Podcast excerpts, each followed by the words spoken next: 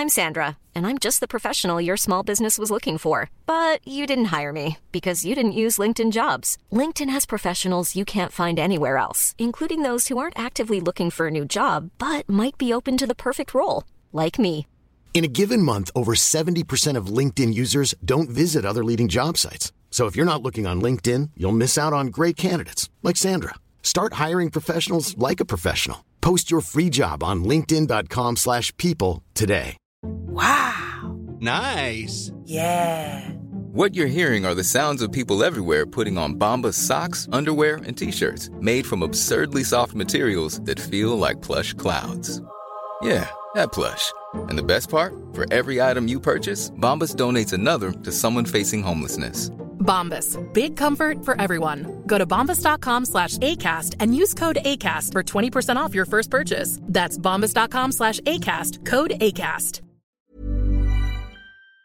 Hast du dir für dieses Jahr finanzielle Ziele gesetzt? Möchtest du vielleicht Geld sparen, um dir einen Traum erfüllen zu können? Oder hast du dir vielleicht schon lange vorgenommen, deine Ausgaben besser im Blick zu behalten? Stell dir vor, es gäbe einen einfachen Weg, wie du deine Finanzen aufräumen, unnötige Ausgaben eliminieren und deine Verträge mit nur einem Fingertipp rechtssicher kündigen kannst. Und das Ganze bequem per App, die auch noch dauerhaft kostenlos ist. Klingt utopisch? Hab ich auch zuerst gedacht, bis ich Finanzguru entdeckt habe. Die App Finanzguru ist wirklich eine großartige Möglichkeit, den Überblick über deine Finanzen zu behalten. Vielleicht kennst du Finanzguru auch schon. Die Gründerzwillinge Benjamin und Alexander Michel konnten 2018 in der Gründershow Die Höhle der Löwen Carsten Maschmeyer als Investor für sich bzw. für Finanzguru gewinnen. Mittlerweile nutzen mehr als 1,5 Millionen Menschen Finanzguru und lassen sich dabei unterstützen, ihre Finanzen zu organisieren und ihre Sparziele zu erreichen. Und es ist wirklich kinderleicht. Du lädst dir einfach die kostenlose App runter und verbindest deine Konten mit Finanzguru.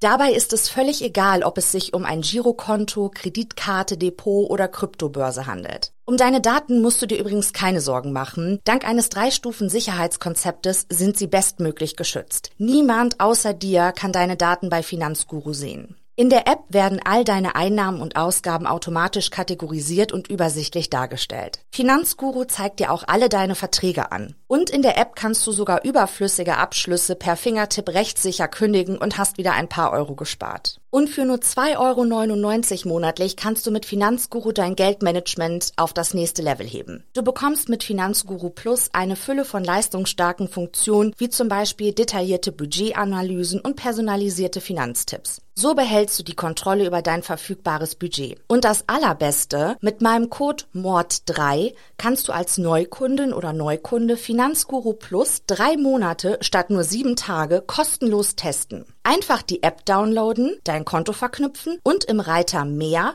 meinen Gutscheincode MORD3 einlösen. Warte aber nicht zu lange, denn der Code MORD3 ist nur 30 Tage lang gültig. Den Link zur App und alle wichtigen Infos habe ich dir in die Show Notes in meinen Linktree gepackt.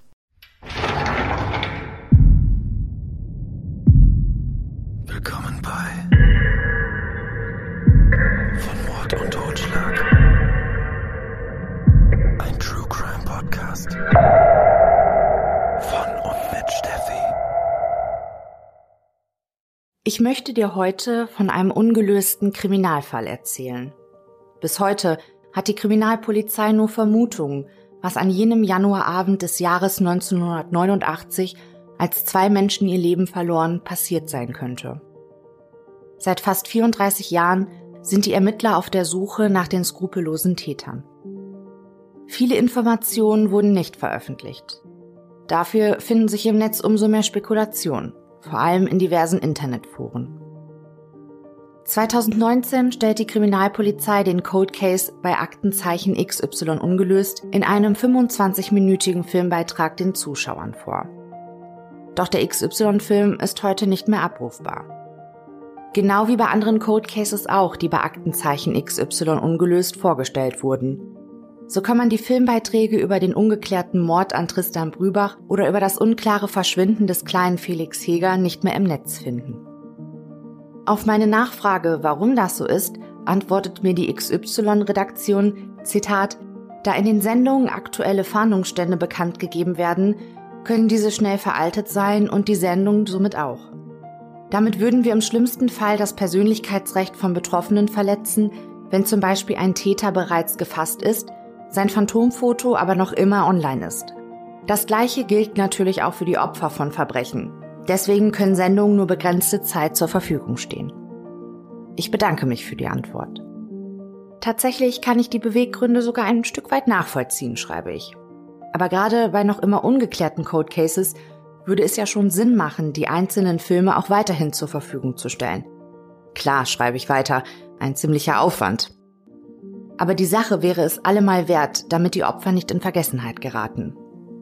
Eine Antwort bekomme ich darauf nicht mehr. Das aber nur mal am Rande. Vielleicht ist das ja für dich auch interessant. Auch wenn die Informationslage über den ungeklärten Mord an Marion und Tim sehr dürftig ist, entscheide ich mich trotzdem dafür, dir von dem fast 34 Jahre alten Cold Case zu erzählen. Gegen das Vergessen.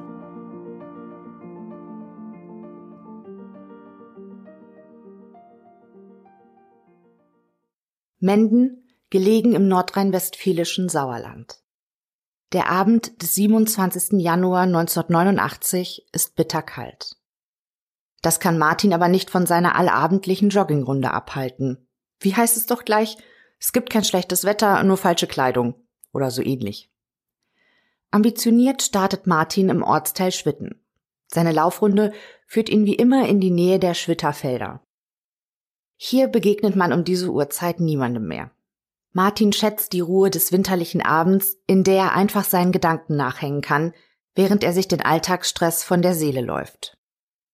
Bei jedem Ausatmen pustet der Mann keuchend weiße Atemluft vor sich her. Die Sohlen seiner Turnschuhe schlagen bei jedem Schritt hart auf den schon leicht gefrorenen Boden auf. Plötzlich erblickt Martin am Horizont rot-gelblich züngelnde Flammen, die dicken, schwarzen Rauch in den sternenklaren Abendhimmel aufsteigen lassen. Und Martin sieht einen dunklen Geländewagen, der zügig von dem Feuer davonfährt. Ganz außer Atem bleibt der Mann stehen, wischt sich den Schweiß von der Stirn, stützt schnaufend beide Hände auf seinen Knien ab und schaut sich um. Doch jetzt ist weit und breit niemand mehr zu sehen. Martins erster Gedanke ist, dass da wohl irgendjemand auf den Feldern seine alten Reifen verbrennt. Vollidiot, flucht er vor sich her, bevor er umdreht. Im Laufschritt macht der Mann sich wieder auf den Heimweg, um die Feuerwehr zu alarmieren.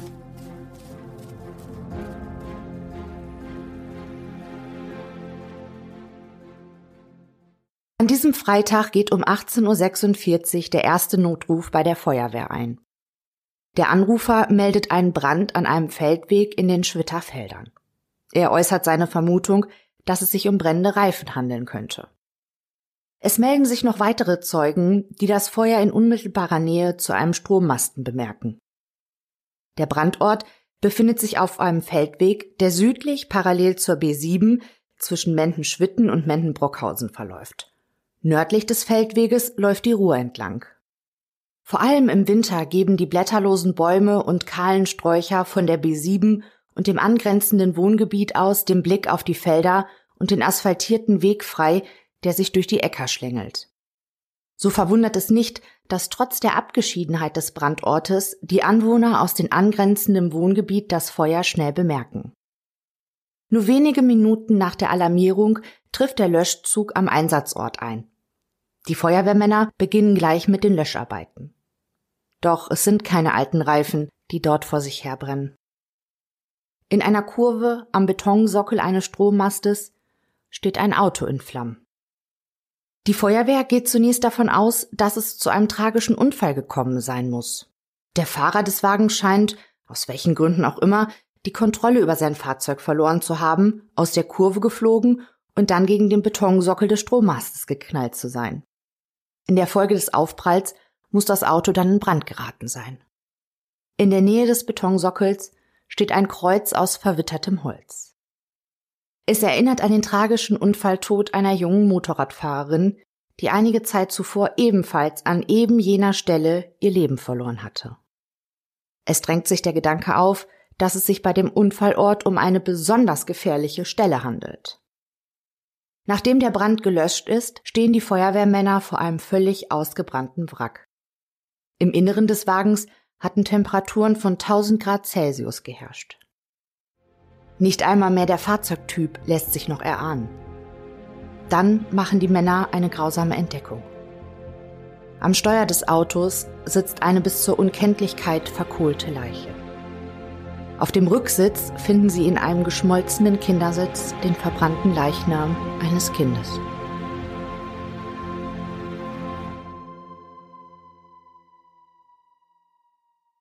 Die Polizei nimmt ihre Ermittlungsarbeit auf.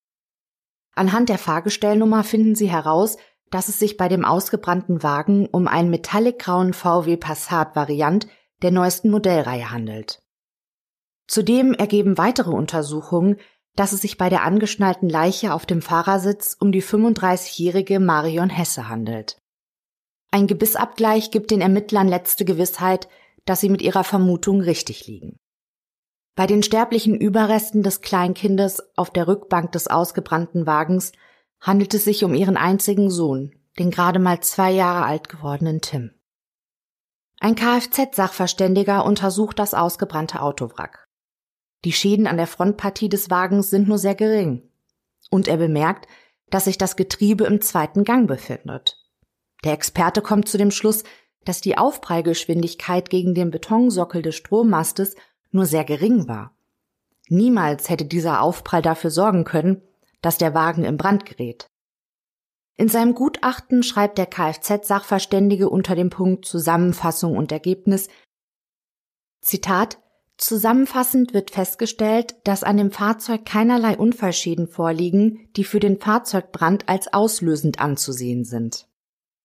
Aus technischer Sicht ist davon auszugehen, dass das Fahrzeug trotz der eingetretenen Beschädigungen im Frontbereich vor Eintritt des Brandes auch fahrbereit war. Zitat Ende. Das Rätsel, wie es zu dem Feuer kam, können die Kriminaltechniker lüften. Im Inneren des Wagens finden sie Reste eines Brandbeschleunigers. Für die Ermittler steht nun fest, der Unfall ist inszeniert. Marion und Tim Hesse sind Opfer eines Verbrechens geworden. Und die Kriminalisten nehmen an, dass der Leichenfundort höchstwahrscheinlich nicht auch der Tatort ist. Die Kriminalbeamten beginnen, den letzten Tag im Leben von Marion und Tim Hesse zu rekonstruieren.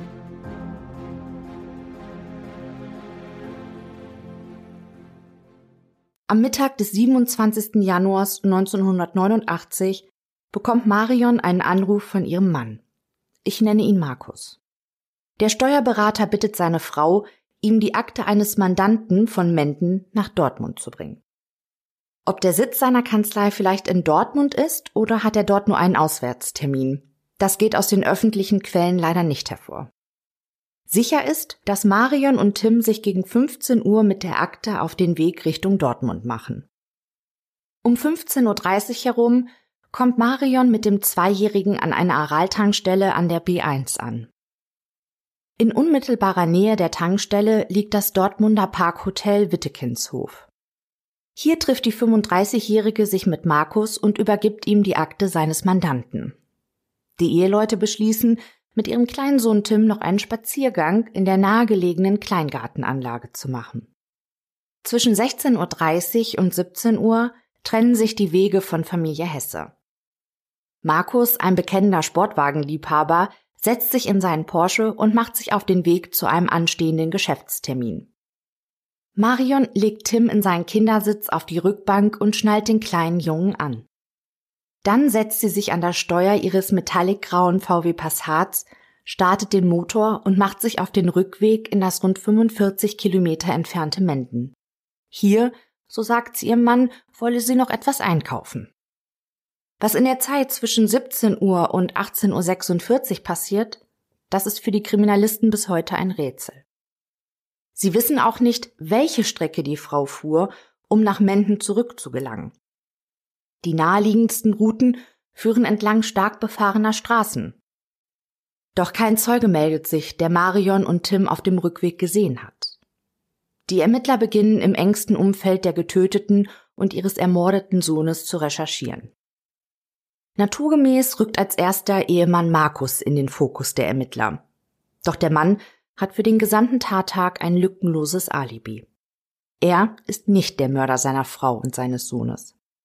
Nachdem Markus sich von seiner Familie verabschiedet hatte, nahm er noch einige Geschäftstermine in verschiedenen Dortmunder Firmen wahr. Die Kunden können nachweislich bestätigen, dass der Steuerberater bei ihnen war. Zum Abschluss des Tages kehrte Markus in seine Stammgaststätte in Menden ein. Hier gönnte er sich ein, zwei Getränke, bevor er von dem Wirtshaus aus direkt nach Hause fuhr. Als er feststellte, dass seine Frau und sein Sohn nicht zu Hause waren und auch das Auto von Marion nicht in der Garage stand, rief er auf der örtlichen Polizeidienststelle an und fragte, ob es möglicherweise einen Unfall gegeben habe. Der diensthabende Beamte zögerte, bevor er dem verzweifelten Mann mitteilte, dass es tatsächlich einen tödlichen Verkehrsunfall mit zwei Verunglückten, einer erwachsenen Person und einem Kind gegeben habe. Die Identifizierung stünde aber noch aus. Die weiteren Ermittlungen ergeben, dass mehrere Zeugen Marions metallicgrauen VW Passat in Begleitung eines dunklen Geländewagens beobachtet hatten, der sich später vom Brandort entfernte und wenige Minuten später auf der Fröndenberger Straße, die Menden und Fröndenberg unweit des Brandortes miteinander verbindet, nochmals von Zeugen gesichtet wurde. Die Zeugen beschreiben den Beamten, dass das verdächtige dunkle Fahrzeug höhenungleiche Scheinwerfer, eine abgeflachte Kühlerhaube und eine quasi senkrechte Frontscheibe sowie ein steiles Heck hat. Zudem, so berichten sie, habe der Geländewagen laute Motorengeräusche von sich gegeben. Die Ermittler glauben, dass der Mord an der jungen Frau und ihrem Sohn mit den Geschäftstätigkeiten des Steuerberaters in Zusammenhang stehen könnte. Markus soll geschäftliche Kontakte ins Rotlichtmilieu unterhalten. Das sagt man dem Familienvater zumindest nach. Es gibt wohl auch einen dokumentierten Fall. So soll das Ehepaar Hesse an einem Bistro in Dortmund beteiligt gewesen sein, das auch von Geldgebern finanziert wurde, die nach Ansicht der Ermittler dem Rotlichtmilieu zuzuordnen sind. Die Kriminalbeamten kennen das Motiv nicht, doch sie gehen von einem Auftragsmord aus. Auch wie die Tat durchgeführt wurde, spricht gegen einen Einzeltäter. Die Ermittler gehen vielmehr von zwei oder mehr Tätern aus. Die Kriminalpolizei betont jedoch, dass Ehemann Markus nicht als Tatverdächtiger gilt. Ausführung des Mordes und die Auswahl der Opfer sollen wohl als Botschaft verstanden werden, spekulieren die Kriminalisten. Doch die Fragen bleiben bis heute. Wer ist der Adressat dieser grausamen Botschaft? Warum musste auch der zweijährige Tim so einen qualvollen Tod sterben? Cui bono? Wer ist der Nutznießer dieser grausamen Morde? Markus sagt, es habe keine Drohung gegen ihn oder seine Familie gegeben. Er ist ratlos, wer seiner Frau und dem kleinen Sohn so etwas Schreckliches antun könnte und vor allem, warum? Einige Zeitungsartikel deuten an, dass es Probleme in der Ehe der Hesses gab. Marion soll sogar vermutet haben, dass Markus sie betrügt. Markus hingegen dementiert eine außereheliche Affäre, auch gegenüber den ermittelnden Beamten. Die Mordermittler haben eine Theorie, was an jenem verhängnisvollen Januarabend des Jahres 1989 geschah. Marion war auf dem Rückweg nach Menden, als sie von ihren Mördern irgendwo abgepasst wurde. Hielt sie vielleicht sogar freiwillig an, weil sie die Täter kannte? Fest steht auch, dass Marion und der kleine Tim von den Tätern betäubt wurden. Das legt zumindest das Obduktionsgutachten nahe. Bei beiden Leichen seien in den Atemwegsorganen Rußpartikel gefunden worden.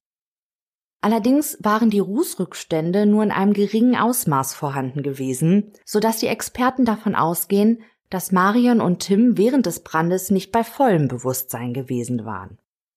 Sie gehen davon aus, dass die Opfer sediert wurden. Bei einer Sedierung tritt durch die schlaffördernde Wirkung ein Dämmerzustand ein und das Schmerzempfinden wird herabgesetzt. Anders als bei einer Narkose kann eine sedierte Person aber weiterhin selbstständig atmen. Doch wo und wie Marion und Tim die Medikamente verabreicht wurden, das wissen die Ermittler bis heute nicht. Im Anschluss jedenfalls muss einer der Täter den VW Passat von Marion zu den Schwitter Feldern gefahren haben. Ihm folgte der unbekannte dunkle Geländewagen. Die Kriminalisten sind sich sicher, dass der Unfall nicht zufällig an eben jenem Strommasten in der Kurve in den Schwitterfelden inszeniert wurde. In dem angrenzenden Wohngebiet steht auch das Elternhaus von Marion. Mindestens einer der Täter scheint einen persönlichen Bezug zu dem Leichenfundort zu haben. Andernfalls, so glauben die Beamten, würde man diese Stelle gar nicht erst finden. Wo sich die bewusstlosen Opfer während der Fahrt in die Schwitterfelder befanden, ist unklar. Entweder saßen Tim und Marion schon im VW Passat und die 35-Jährige wurde erst nach der Ankunft am Strommasten auf den Fahrersitz gehievt und angeschnallt, oder aber beide Opfer befanden sich in dem Geländewagen und wurden von den Tätern erst nach der Ankunft an dem ausgesuchten Ort in den VW Passat zurückgesetzt und festgeschnallt. Die Täter schoben das Auto dann gegen den Betonsockel des Strommastes. Die Ermittler gehen davon aus, dass die Täter Benzin in das Innere des Wagens schütteten. Dann, so vermuten die Kriminalisten, legten sie eine Benzinspur, die wie eine Lunte zum Fahrzeug führte und die sie dann entzündeten. Marion und Tim verbrennen bewusstlos, aber bei lebendigem Leib, während die Täter in dem dunklen Geländewagen flüchteten.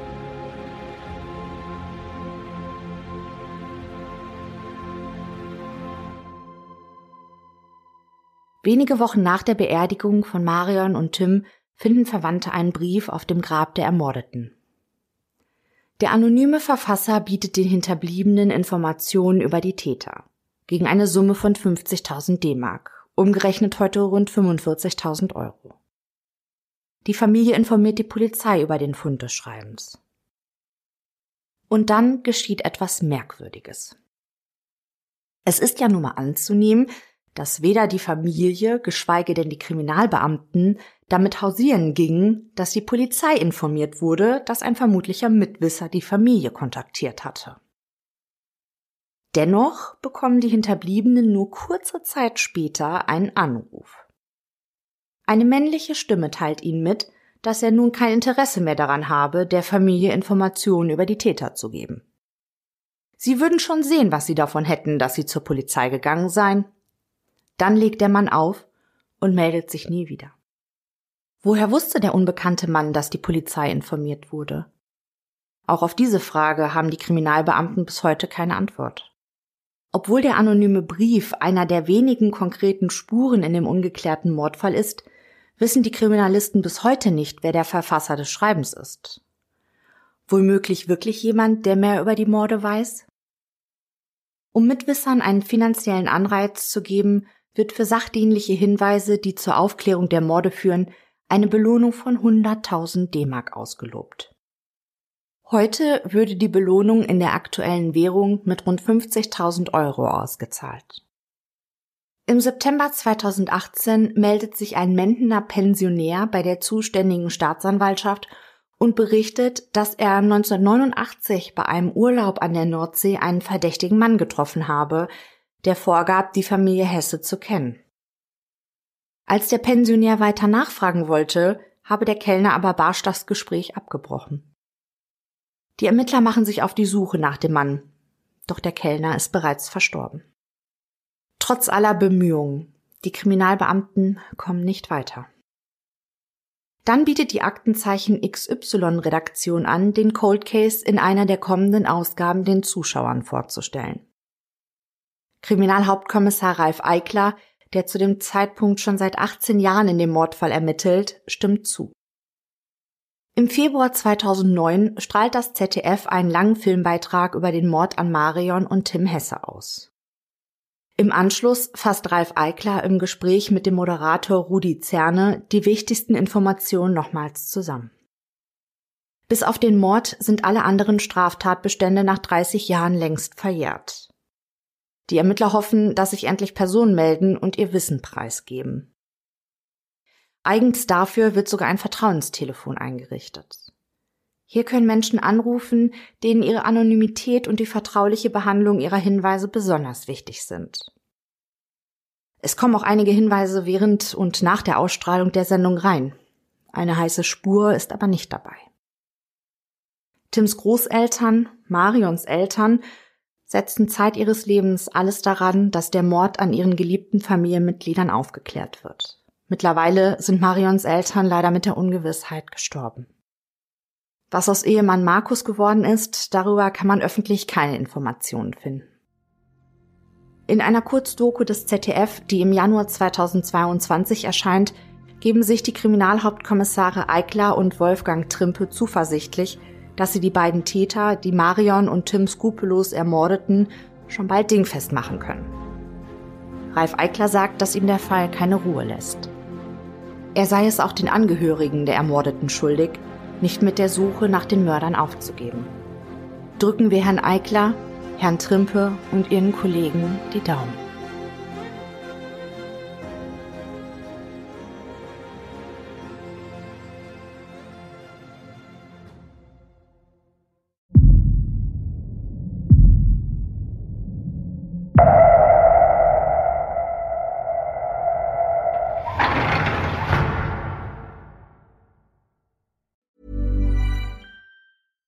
Hey, it's Paige DeSorbo from Giggly Squad. High quality fashion without the price tag. Say hello to Quince. I'm snagging high-end essentials like cozy cashmere sweaters, sleek leather jackets, fine jewelry, and so much more. With Quince being 50 to 80% less than similar brands. And they partner with factories that prioritize safe, ethical, and responsible manufacturing. I love that. Luxury quality within reach. Go to quince.com slash style to get free shipping and 365 day returns on your next order. Quince.com slash style.